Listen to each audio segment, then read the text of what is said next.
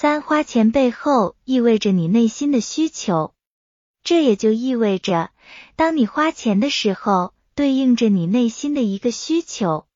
拿上面的两个例子来说明一下，你明明知道美女主播很多都是美颜，还是心甘情愿打赏，就等着一句“榜一大哥你真好”，为啥会去打赏？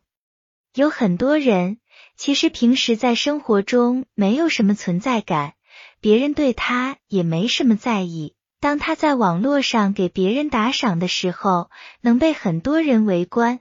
他感受到了一种被众人围观的感觉，被人关注的感觉。打赏的越多，被围观也就越多。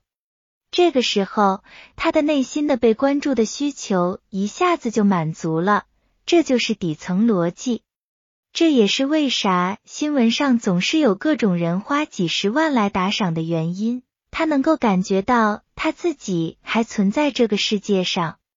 明明两千块的小米手机就能搞定你的游戏需求，为啥要买八千的苹果手机？割腰子也要买？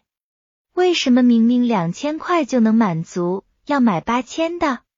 我的观察是，很多人买苹果手机，很多时候可能是为了攀比。当身边人拿着两千块的手机的时候，你拿着八千块的苹果手机。这些人内心里涌现出一种优越感，觉得自己跟他们相比更高一筹，别人也会投射来艳羡的目光。如果你想要了解更多内容，关注公众号“我的投资小账本”，或者加入知识星球黄小猫的投资圈，在这里我可以给你挖掘潜在的投资机会，并及时告知。同时还会有我对一些公司的分析以及各种投资思维方法分享，用最简单的语言来让你深入了解各类公司以及投资思维，让你的投资能力更上一层楼。